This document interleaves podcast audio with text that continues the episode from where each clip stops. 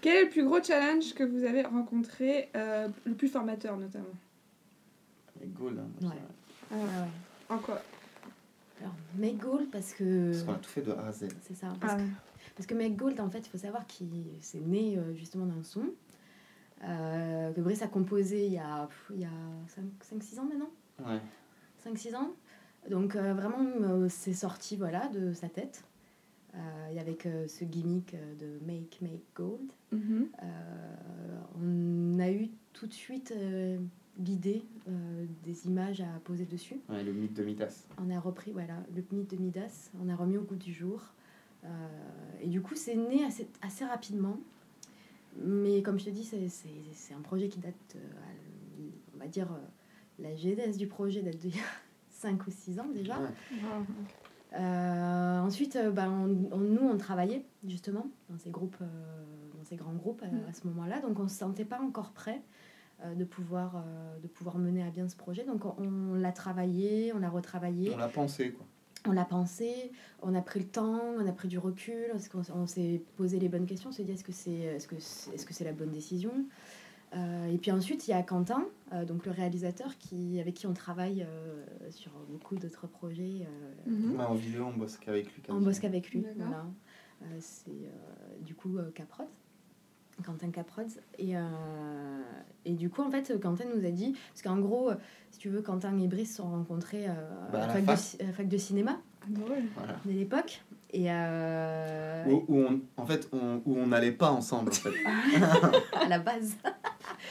Voilà. Et puis finalement, Quentin a monté lui aussi euh, sa société, euh, qui s'appelle, bah, comme j'ai dit tout à l'heure, Caprod. Et, euh, et il demandait à Brice souvent de lui faire de la musique pour des clients, pour des vidéos, etc. Et puis bon, bah, ça, la relation, elle a toujours été euh, super saine, euh, Ouais. super constructive. euh, et du coup, bah, Quentin, nous- il a dit à Brice, écoute, dès que tu as un clip à faire, n'hésite pas, tu m'appelles et puis on en parle, etc. C'est pas tombé dans l'oreille d'un Quelle erreur n'a-t-il pas fait en me disant ça Exactement, parce qu'à Il l'été. savait pas qu'on allait galérer pendant Non. un an à faire. C'est ça, le truc c'est qu'il ne savait pas à l'avance, mais peut-être même que s'il avait su, il le, il- il le referait, je pense. Mais oui, je pense que. Je pense qu'il le referait parce que ça a été une belle expérience euh, pour tout le monde. Ouais, c'est clair. Et, euh, et du coup, à l'été 2014, il nous a dit bah écoutez, j'ai du temps. Alors qu'est-ce qu'on fait? On le tourne ou pas? Et donc là, en fait, si tu veux, euh, le premier défi, ça a été euh, bah, de se dire ok, on y va. Allez, vas-y. on se lance. Donc moi, Brice avait quitté son, son, son job quelques mois auparavant. Moi, je quittais euh, mon job aussi chez la Gardère au mois de juillet. Donc on prend nos petites voitures, nos affaires, etc. On descend dans le sud parce que bah, pour nous, c'était beaucoup plus facile, étant donné que Caprod était à Nîmes, euh, de produire dans le sud parce que bah, eff- effectivement, ça coûte un petit peu moins cher, hein, mine de rien, que, que, que sur Paris. Et, euh, et du coup, on commence. On se dit, bon, ben ça y est, c'est parti. Donc là, on se dit, on avait pensé, en fait, le, le go de Quentin a été un premier coup de départ. Mhm. Et le deuxième, Landry. voilà, le deuxième coup de départ, ça a été Landry. Synchronicité. Voilà, Alors, Landry, voilà, c'est l'acteur principal du, du clip. Qui incarne Midas Voilà. dans le clip. Et donc, euh, pour la petite histoire, c'est euh, un des danseurs euh, de Stromae dans le clip Tous les mêmes. Tu vois le, le- le jeune homme qui se gratte les fesses voilà, dans, dans le clip. Et si tu veux, la vie a fait que bah, c'est un ami d'amis qu'on a, qu'on a croisé plusieurs fois, etc. Ça s'est toujours bien passé, très très sympa, etc. Et, euh, et en fait, euh, à ce moment-là, aucun de ses amis avait de nouvelles de lui Mhm. pour des raisons personnelles, j'imagine. Et euh, on m'avait dit euh, non, mais Alex, euh, t'as pas de budget, euh, laisse tomber, euh, pff, il va pas prendre le temps, euh, machin, machin. Ouais, c'est chaud. machin. C'est chaud, etc. On m'avait un peu découragée. Moi, j'ai- je me suis dit, tu sais quoi, on, il vaut mieux, je préfère demander directement. Et puis, de toute façon, si je demande pas, j'ai déjà le non. Donc, autant, ça, c'est un- vraiment un principe qu'on a, c'est on tente toujours le oui. C'est-à-dire qu'on pose toujours la question parce que tant qu'on la pose pas, on, on sait que Mhm. c'est non. Mhm. Donc, on lui envoie un mail et un mois plus tard, une, une réponse de sa part. Et il nous dit Salut les amis, j'ai pas très bien compris euh, quel était le J'ai projet. pas compris ce que vous voulez et tout, mais c'est mais oui, si mais si c'est pour vous, euh, je fonce et je suis OK. Ok. Et donc là, ça a été le deuxième coup de départ, on va dire officiel. Où là, on a vraiment démarré le. On bah, avait la- notre réal, on avait notre acteur. C'est ça. On a démarré la, la pré-prod, donc euh, qui a duré deux mois. Euh, donc euh, voilà, c'était tous les jours, bah, chercher euh, comment euh, goldifier des gens. Euh, comment. on a fait des euh, recherches sur le des- maquillage, le body painting, comment euh, peindre les fringues, euh, on a fait des tests. Euh, ensuite, ouais, le- les décors, les lieux de tournage, euh, les voitures, comment avoir les voitures, etc. Sur la post-prod, est-ce que ça sera Ouais. possible de faire Tout ça un en effet deux mois. En deux, en Ouais. deux mois, ouais. Mhm. En deux mois, sachant que bon, on avait vraiment bien pensé Ouais, le on avait projet. bien, bien pensé le projet, on avait déjà pensé euh, comment on allait On écrit, sortir. le euh, on avait écrit aussi euh, bah, euh, tout le synopsis, etc. Mais c'est vrai qu'on a été beaucoup aidé euh, par, euh, par Quentin, par son équipe. Ouais, carrément. on n'était on n'était pas tout seul hein, dessus, mais c'est vrai qu'on on a porté ce projet-là. Et du coup, bah, arrive le 4 octobre, du 4 au 8 octobre, on a tourné donc sur 4 jours, donc dans 5 lieux différents. Donc pour un petit, un petit clip, Un euh, petit clip ouais, de 5 minutes. de 5 minutes, on, s'est dit, bon, bah, on va le faire comme on, le- comme on le voit dans nos Mhm. têtes. Et euh, le but, c'était vraiment de matérialiser ce qu'on avait dans nos têtes.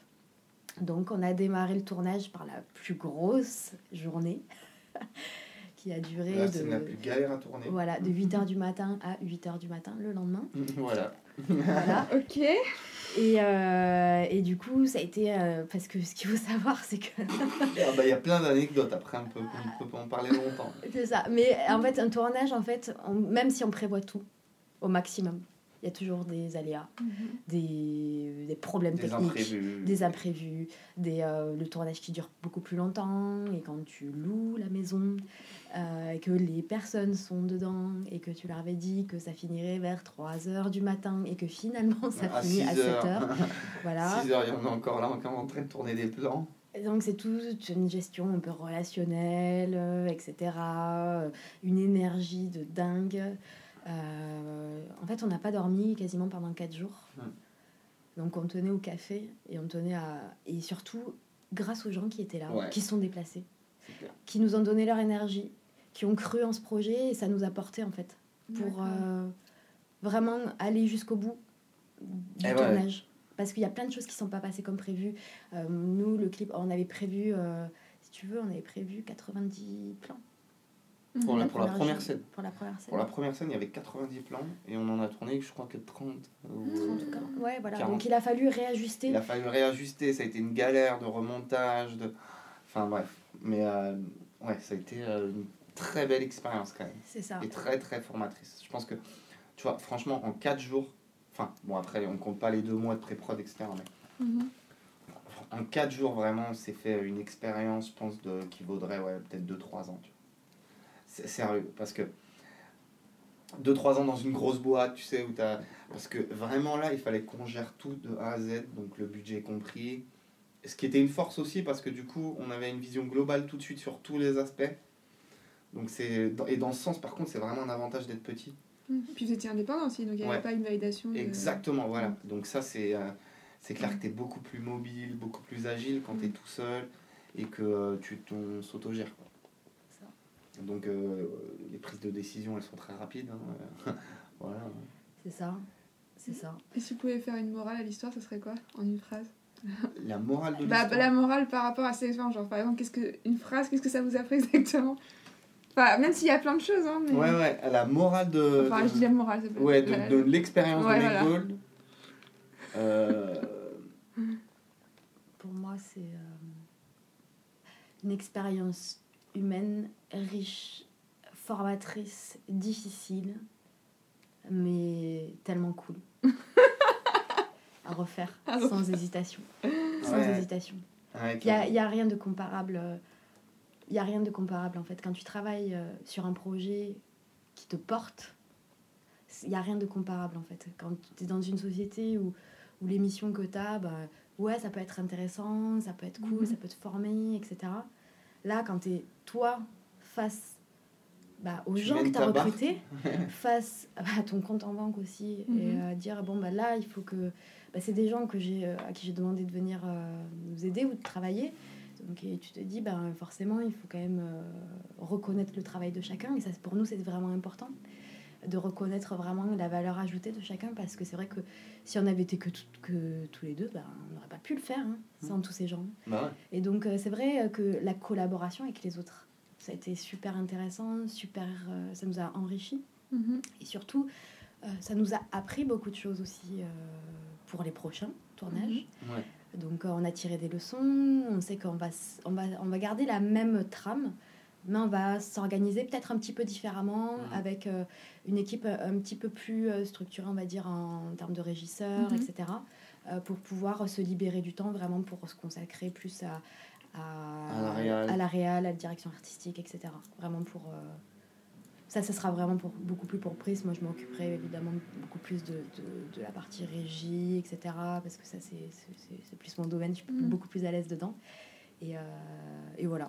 Du coup, euh, ouais, c'est une expérience, des leçons, et pour, pour mieux repartir, quoi. Ouais. Pour mieux, pour mieux y retourner. Et puis c'était un projet ambitieux à la base. hein. Mhm. C'était quand même bien ambitieux. hein, parce qu'en plus, il faut savoir que l'or, c'est ce qui est le plus, le plus difficile à, à faire en 3D. Ah bon? Euh, ouais, c'est la texture la plus difficile à recréer en fait. Donc, euh, Parce que c'est voilà, s'est base attaqué de... en fait au truc le plus dur sans le savoir, hein, tout de suite. C'est ça. C'est-à-dire que euh, c'est un- c'est qu'à base de reflets. Et ouais, c'est que des reflets, des jeux de Ah. lumière, etc. Donc, euh, c'est super, super technique en fait. Mhm.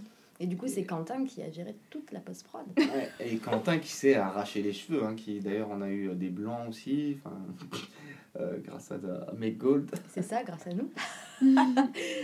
On lui a pris combien Je crois, euh, je crois que le dossier Make Gold a dépassé 1 Tera dans son euh, disque dur. Ah, carrément. Ouais. C'est ça, ouais, parce que ce qu'il faut savoir, c'est qu'on a tourné aussi, ce qu'on ce qu'on voulait, c'était avoir une très belle qualité d'image et que Mhm. du coup, il y a des, des postes sur lesquels on a plus investi, comme euh, sur la location de, bah, de Ouais, la caméra. belle- ouais, la bonne caméra. machin. Voilà, on a- pris des bons. Bah, la styliste aussi, euh, on a vraiment. euh, bah, les lieux de tournage.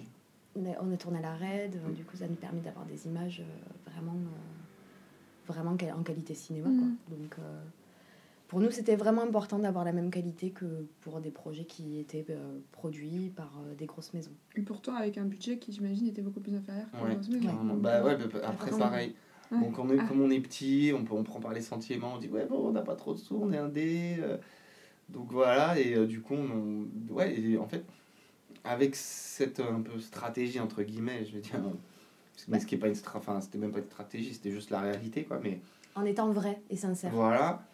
Avec ça, bah, en fait, on a, on a pu ouais, euh, se faire prêter euh, bah, voilà, des, toutes les voitures qu'il y a dans le clip, on se les a fait prêter gracieusement. Le château euh, également.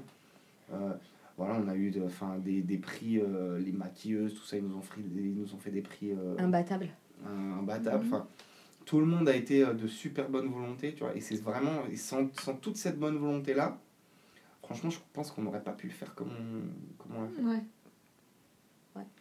C'est même pas une question de moyens, en fait. Oh, ah non, C'est là, c'est vrai. c'est- fou. Non, Beaucoup de gens diraient mais c'est impossible de faire ça avec le temps. Exactement, mais c'est pas là- une question de moyens, c'est une Mm. question de, de vibes, de... C'est ça, c'est vraiment une question de vibes, de, de comment on s'adresse aux gens, de, de ce qu'on ce qu'on leur... euh, ce qu'on leur, euh, ouais, ce qu'on leur leur inspire, quoi, ce qu'on leur fait, dit. l'i- l'idée que, que donne le clip euh, est la même idée que vous avez appliquée dans la façon que vous avez fait le clip. C'est-à-dire que Ouais, c'est un peu ça. c'est c'est fou, hein Parce Ouais, on est à fond dans le concept, quoi. si jamais c'était quelqu'un qui a dépensé, je sais pas, des millions pour un clip comme ça, je dirais bah, c'est un peu contradictoire parce que vous puis là, Exactement. là, en fait, vous avez appliqué la règle à vous-même, donc Bah, c'est ça. Bah, du ça. coup, ouais, mais ça nous permet aussi voilà, de- de- d'avoir une, certaine cohérent. con- Oui. ouais, cohérence, constance dans, no- dans, notre, euh, dans tout ce qu'on fait, en fait, c'est ça. Dans notre démarche, ouais. C'est ça. Et du coup, c'est pas, en fait, c'est- mais c'est con, mais en, en étant comme ça, en fait, ça permet aussi de garder euh, vraiment un fil rouge dans un projet. quoi. Mhm. une cohérence. que, ouais, mais c'est voilà. pas. C'est, enfin, en fait, vous en parlez avec tellement de facilité, mais euh, j'imagine, enfin, ça devait être quand même, enfin, un casse-tête monumental, quoi. Parce qu'aujourd'hui, c'est vrai que ça va être facile parce que bon, ça fait waouh. C'est bon, c'est passé, c'est fait, donc c'est cool. Mais sur le moment, à des moments, enfin, je sais pas, vous êtes pas jour en disant bon, ça va jamais se faire ou. euh, Ah bah si, mais bien Voilà, sûr, mais et déjà... Le, premier soir, Le premier soir, on était là, ah, oh, À on 4 heures du pleurait matin. et tout, on était là, non, on va, va jamais arriver, il nous manque des plans, mais comment on va faire ça? Toute notre histoire, ce qu'on a écrit, ça va pas être fidèle, nanana. le, le premier soir à 4h du matin, on avait vraiment eu un coup de blues. Ouais. Parce qu'on s'est dit, putain, ça fait, euh, Ça Mais fait ouais, deux mais- mois ça fait. moment, on- je me rappelle, on disait, ouais, bon, bah, au pire, on arrête, ça sert à rien et tout. On a failli baisser les bras. Et hein. c'est Quentin qui a Et c'est dit. Quentin euh, qui a dit, non, mais vous êtes malade, allez, on a tout fait tout ça C'est ça. pour. Faites une pause d'une demi-heure. Ça fait, euh, ça fait euh, des semaines que vous dormez pas. Faites une pause d'une demi-heure. Posez-vous, buvez un café. On repart. Je gère. Ouais. Et du coup, euh, c'est vrai que bah, le fait de travailler à plusieurs Mhm. pour un même projet, euh, dans un but commun, eh ben, ça, ça change tout. Ça fait que les choses euh, bah, se réalisent et se font. C'est magique. Ouais, c'est ça, hein, Ça c'est la magie.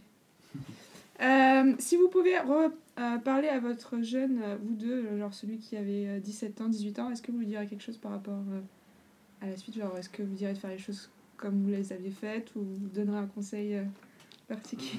Ah, si, si je pouvais me. re- Moi, genre, Parler faire à un ton voyage jeune dans toi. le temps. Voilà, à ton jeune toi. À mon jeune moi. Hmm. Moi, je lui dirais n'aie pas peur. Mhm. N'aie pas peur de réaliser tes rêves. Ok. N'aie pas peur d'aller au bout. Parce que si tu y crois et que tu travailles et que tu te donnes les moyens et que tu es assez euh, déterminé, Mhm. tu y arriveras. Moi, c'est ce que je me dirais. Moi, je lui filerai les résultats du loto de toutes les années à venir. C'est la meilleure réponse qu'on ait donnée à cette question, je pense. Personne n'y a pensé. enfin bon, tu dis ça, peut-être que si t'avais gagné l'auto par an, t'aurais jamais fait Gold. Jamais. Peut-être. Ah, ou peut-être que j'a- j'aurais pu le faire avec du vrai or à l'intérieur. Euh, Est-ce que vous avez alors un mantra ou une citation commune par rapport à la philosophie de vie euh, Comment vous, vous- enfin, gérez un infini et votre vie de tous les jours en tant qu'entrepreneur et indépendant et artiste? Notre. euh, Enfin, ouais, notre. euh, Bon, on en a un- notre slogan, genre. Euh, je sais pas. Par rapport à un indu. Ouais, puis je sais pas, alors on n'a pas de truc précis, hein, je dirais. Non, mais je dirais euh, travail. euh, euh, en gros, nous, notre mantra, c'est de, De kiffer bosser. de, de- ouais, d'aimer Ah, notre C'est important ça. Développer. D'aimer ce qu'on fait. Voilà. Pour nous, D'accord. pour nous c'est vraiment important. C'est le fait de. Tu sais, on nous a toujours répété, enfin, moi, je sais que mes parents m'ont toujours répété euh, essaye de faire un métier que tu aimes parce que comme ça, tu travailleras jamais. Mmh, ça. Et du coup, euh, bah, c'est vraiment, c'est vraiment ce qu'on essaye d'appliquer dans nos vies. Exactement. Voilà. D'aimer ce qu'on fait, de le faire avec euh, toute notre, tout notre cœur et euh, de s'y plonger à 100% dedans et, et d'essayer que ça devienne euh, bah, assez, euh, assez important pour que, que ça puisse se développer euh, beaucoup Mhm. plus, Mhm. qu'on puisse, avoir, euh, qu'on puisse progresser encore, euh, avoir plus de diffusion, etc. C'est, c'est ça.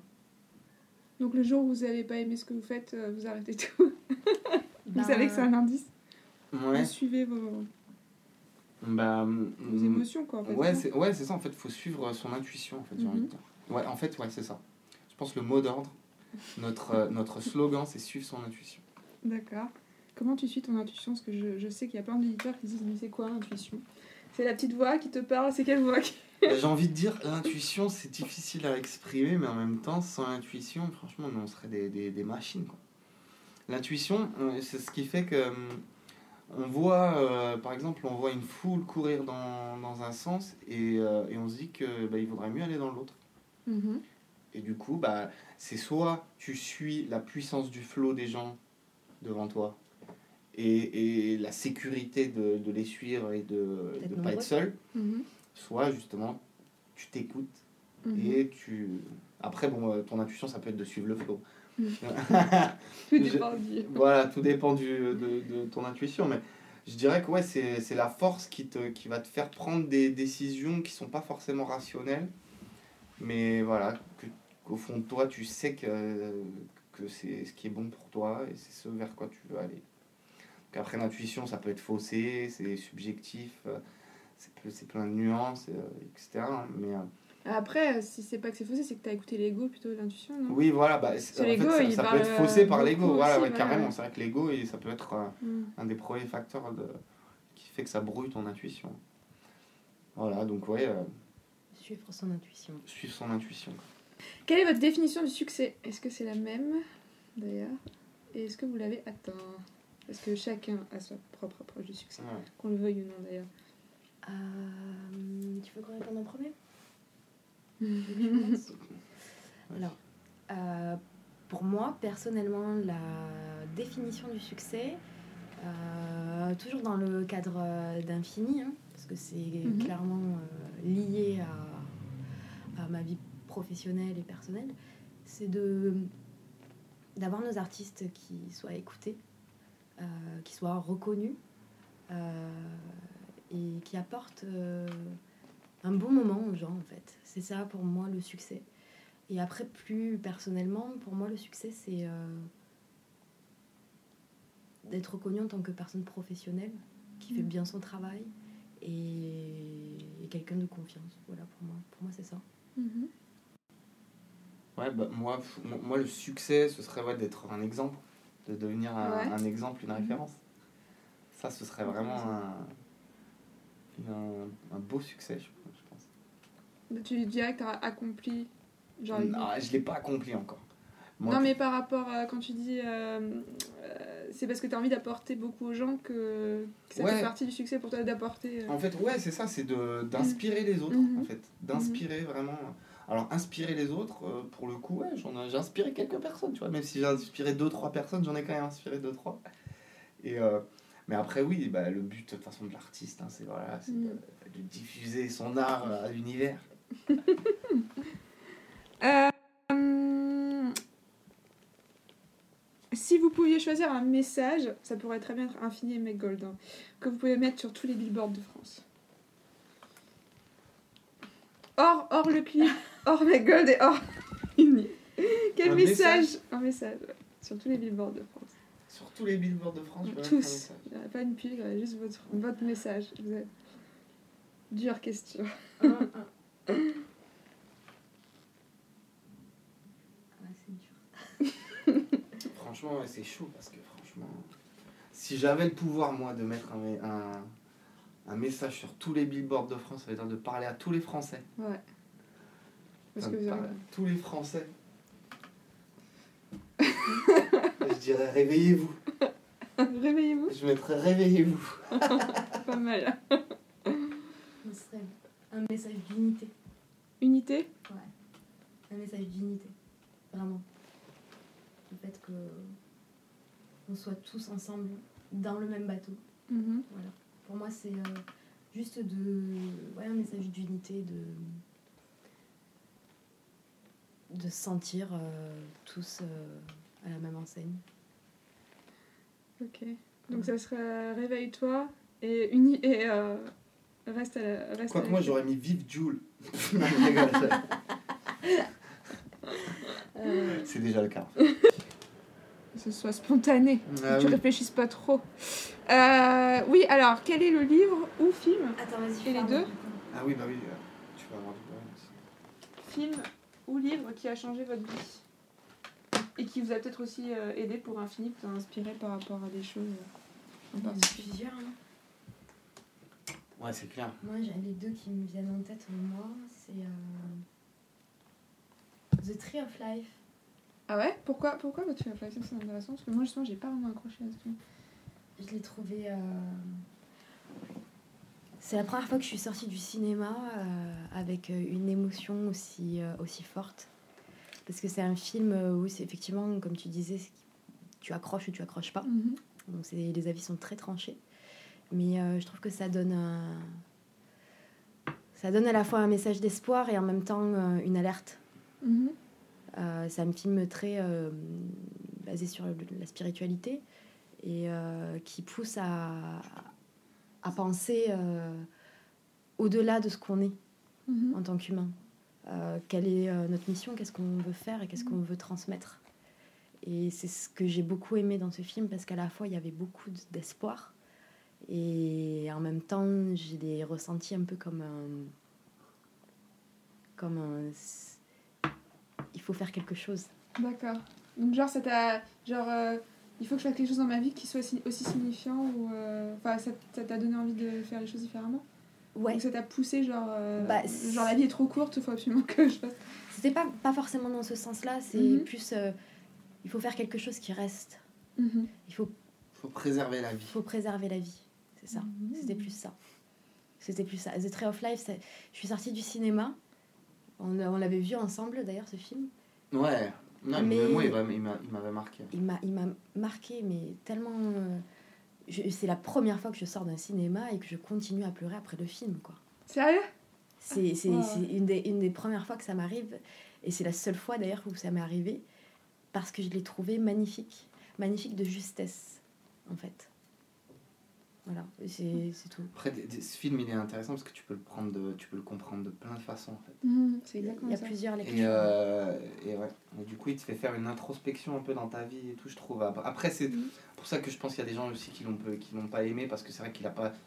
Si tu le regardes comme un film, euh, voilà, c'est pas un blockbuster. euh, c'est pas. euh, il- c'est ouais, c'est une succession d'images et en fait, c'est toi qui les interprètes Avec ta propre expérience. avec ta propre expérience. Mais du coup, ça fait que. euh, moi, il n'y a aucun film qui a déclenché ça chez moi.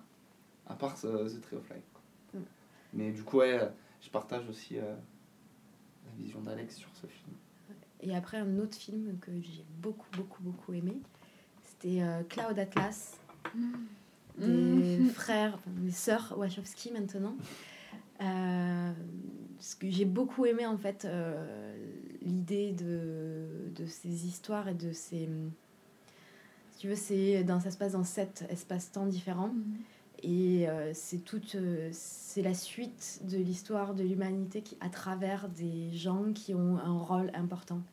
Et le fait qu'un- qu'une personne, comme un petit grain de sable, puisse changer quelque chose, je pense que c'est ça qui, je pense que ça, ça m'a, ça c'est important en fait, de l'avoir en tête. Qu'on a chacun un rôle, on a chacun euh, quelque chose à faire. Et euh, que si on a des bonnes intentions et que si on donne, euh, si on donne des bonnes ondes, ça pourra faire que bah, on pourra que partir dans On n'est pas dans cette vie par hasard, quoi. Ouais, On n'est pas arrivé de là Il n'y a pas de hasard. En mode, voilà, il Mhm. faut que ça se termine là. Non, il n'y a pas de hasard. Il n'y a pas de hasard, il n'y a que des rendez-vous. Et un livre qui a changé votre vie. Changer ma vie. Ouais. Chimiste, genre. Bon, après, Ouais, bah, pas ça mal, fait ouais. cliché, mais. Bah non, non, non. euh, Enfin, c'est pas tout le monde qui a lu Alchimiste. Hein. Hmm. Et la Et chimiste, pourtant, ouais. euh, J'avoue. T'as raison. Justement, dans, la- dans le truc de la vie et tout, qu'il n'y a pas de hasard et tout. mhm. Donc, C'est un peu votre philosophie donc, C'est ça, euh, c'est un peu, ça. c'est un peu, ouais, donc euh, je dirais oui. Ouais, l'alchimiste est pour moi le, le pouvoir du moment présent De Hector Tolle. aussi. Je Donc l'alchimie, c'est Paulo Coelho et euh, le Et pouvoir Hector d'un président Hector Tolle. Ouais. Donc c'est votre courant de pensée, on va dire. Ouais, Après, Après- moi, en fait, j'ai un courant de pensée qui est qu'on peut prendre la meilleure chose de plein d'autres de courants de pensée, en fait. Bien. prendre le meilleur de tout ce qui existe. Exactement. Et en faire son propre. euh, c'est ça. Et puis ça. écouter tout ce qui se passe pour forger sa propre euh, opinion. mhm. Faut pas se cantonner à regarder euh, ce, qui est accessible facilement, mais aller se renseigner sur plein de sujets, euh, confronter les Bah, idées. franchement, pour euh, écrire, pour, euh, pour écrire et tout, ouais, c'est important. Mhm. Pour, euh, pour trouver des idées, de l'inspiration et tout. Ouais. Alors après, tu peux trouver hein, des idées de, de, de, de n'importe quoi. Tu es dans une pièce, pièce toute blanche et tout, tu trouveras des idées. Mais, mais je trouve que ouais, c'est, euh, ça aide quoi. Comment ta créativité elle fonctionne d'après toi?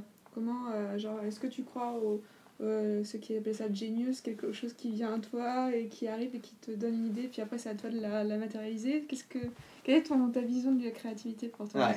Moi, pour moi, ouais, ça vient comme ça. Ah ouais? C'est les vibes. Ah c'est ça, mais- Et après tu les Des prends, fois- tu les prends pas? Ouais, c'est ça. Des fois, tu as des bonnes vibes, hop, le truc il vient en 5 minutes. Des fois, tu vas te prendre la tête un an sur un son. Ouais. Voilà. C'est que. Et puis, en fait, je- des fois, je bloque quand je veux trop maîtriser, juste. D'accord. Voilà. Donc pour toi il y a une- la bonne balance, c'est-à-dire que euh, si ça doit avoir lieu, ça aura lieu. Ouais, c'est ça, il y a un peu de ça. Et ouais. que quand tu... Mais par contre quand tu bûches, tu, tu continues quand même à... Quand je bûche, je me mets sur un autre projet. Oui voilà. Quand je bloque, je me mets sur un autre truc et euh, le fait de me mettre sur l'autre truc, ça me donne le recul pour revenir à l'autre truc. D'accord. Voilà. Parce que tu as besoin de recul pour chaque C'est ça. création. Euh, Est-ce qu'il y a une personnalité, ça peut être du business, de la culture, de l'histoire, qui vous a vachement inspiré personnellement, notamment dans votre vision de l'entrepreneuriat d'indépendant Parce que quand vous êtes indépendant, parfois vous avez Mm. besoin de modèles qui vous font comment dire, monter vers le haut et auquel vous inspirez. et- Ouais. Alors, un modèle. Après, alors il y a des modèles. Donc moi, pour moi, euh, je dirais qu'un modèle de réussite, là, en tant que DJ, producteur et Mhm. tout, je dirais DJ Snake. Lui, c'est vraiment un modèle de réussite euh, pour moi. Mhm. En quoi C'est justement? En tout, dans euh, comment il a géré son truc, euh, euh, enfin là où il en est, quoi. Mhm. Déjà, enfin, c'est quand même, il a fait un truc assez exceptionnel, quoi, à mon sens. Et, et vraiment, ouais, enfin, moi personnellement, ouais, Snake, c'est vraiment un exemple. C'est vraiment un, un exemple de réussite à Mhm. proprement parler. Mhm. Voilà. Ap- Après, j'aurais d'autres exemples, genre des, euh, des gars comme euh, Jérémy Ellis. Ouais. Donc ça, Jérémy Ellis, c'est un finger drummer. Mhm. Donc lui aussi, c'est un, un exemple, mais ce sera pas dans, la- dans le même sens. Ce sera pas au niveau du business, mais ce sera au niveau de son travail et de ce qu'il fait, quoi, de ce qu'il accomplit lui-même. Mhm.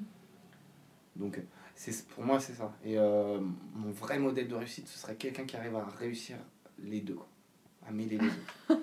qui arrive à, à réussir vraiment artistiquement, à faire quelque chose de vraiment euh, qui se dé- dé- démarque du lot, où il se dépasse, et que businessment, ça, ça suit. Ah. Donc là, moi, pour moi, ce qui est difficile, c'est que les gens qui se dépassent, je vois par exemple dans le milieu du scratch, Mhm. il y a des gars, ça fait des années, des années, des années qui, qui taffent leur scratch et tout. Bon, j'en fais partie. Mais des- des- et je vois qu'il y a des gars qui ont taffé même euh, plus que moi. Après, euh, il y a des gars qui, ça fait, ça fait 20, 25 ans qui scratch, qui bossent leur technique à fond et tout. Mais c'est vraiment que par passion. Et il n'y a pas de débouché euh, Mhm. financière hein, dans le scratch, proprement dit. Même les gars qui sont euh, trois fois, quatre fois champions du monde, euh, voilà, ils sont pas millionnaires et c'est pas du tout pour le pour l'argent quoi. Mhm. Et du coup voilà, moi ce que, ce que j'aimerais c'est qu'on arrive à mêler le dépassement de soi, la performance artistique et la réussite euh, financière commerciale. Donc là pour l'instant pour moi il y a personne qui arrive à faire le Dernière question, euh, le plus gros préjugé qu'on peut avoir sur l'entrepreneuriat en France. le préjugé c'est en, en France on peut pas y arriver quoi. Ouais. Le premier euh, truc à faire sauter je pense c'est ça. C'est ça. Ne rien en France c'est France. impossible. En France, tu n'y arriveras pas. Voilà ce qu'on a entendu. En France c'est impossible. On te dit de toute façon euh, Tu dois aller à avec euh, voilà il faut aller à l'étranger. Et vous, ça vous, ça vous fait quoi? Ça, ça, vous, ça vous donne encore plus envie de réussir ou parfois ça. Moi perso, ça, en fait, ça fait chier parce que ça donne une dynamique, euh, ça coupe un peu la dynamique, je trouve. Et, euh, et en fait, et, et je suis sûr que en fait, il y a plein de gens, et il leur, il leur en faudrait tellement peu quoi. Il faudrait juste une petite étincelle pour que les gars ils se lancent, ils y arrivent. quoi. Mhm. Mais euh, il y a, c'est vrai, cette, ouais, cette espèce de chape de plomb euh, qui est mise, genre, et qui fait que. Ouais, bah en France on peut pas de toute façon, c'est trop taxé, nanana, regarde, euh, hum, Lui, il s'est planté. il lui a s'est planté, lui s'est planté, nanana. Voilà, donc En France, bah, aussi, ce que tu entends, c'est euh, bah, surtout dans la musique, ouais, mais les gens, ils n'ont pas envie de trucs nouveaux, ils écoutent déjà ce qu'il y a, euh, il y a déjà assez d'offres, il n'y a pas de place pour tout le monde, ça, c'est etc. bouché. C'est bouché, c'est pas la peine, euh, c'est pas la peine d'essayer puisque tu n'y arriveras pas. C'est ça. Et en fait, euh, bah, en, en le faisant, et ben, on essaye parce Mhm. qu'il vaut mieux, euh, il vaut mieux essayer et vérifier par soi-même que d'écouter ce que les gens disent parce Mhm. que à de nombreuses reprises, on m'a dit tu n'y arriveras pas. C'est ça. Et à la surprise de tout le monde, j'y suis arrivée.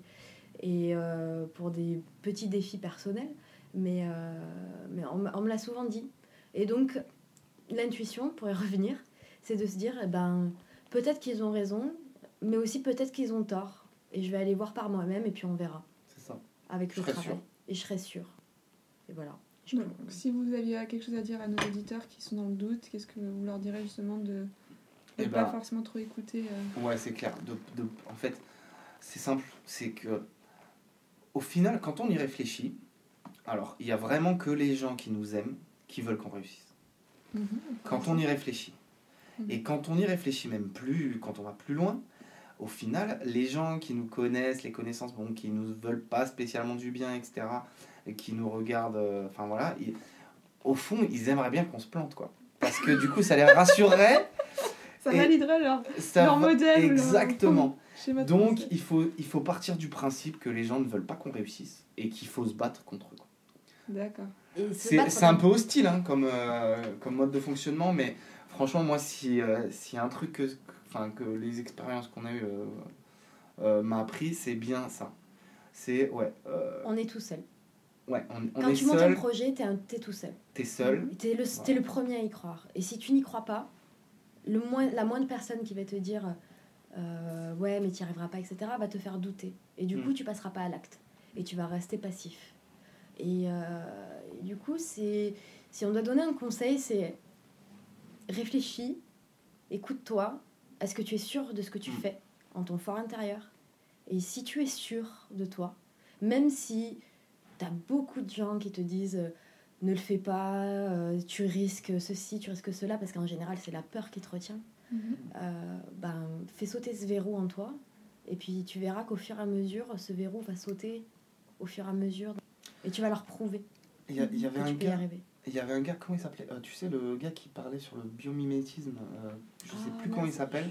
Euh, Il avait dit un truc qui était trop euh, que j'avais trop euh, que j'avais trouvé trop fort, c'était euh, donc euh, ce gars qui s'appelle Idriss Aberkan.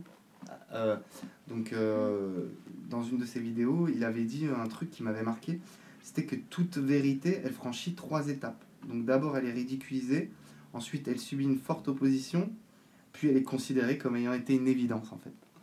Donc c'est ça que je voulais dire. Et ça vient de qui la citation? Euh, alors en fait, moi je l'ai entendu euh, de la part d'un euh, d'un gars qui fait des recherches euh, en biomimétisme Mhm. qui s'appelle Idriss Aberkan, mais apparemment elle est de Schopenhauer à la base. Originairement. Voilà. Ok, super.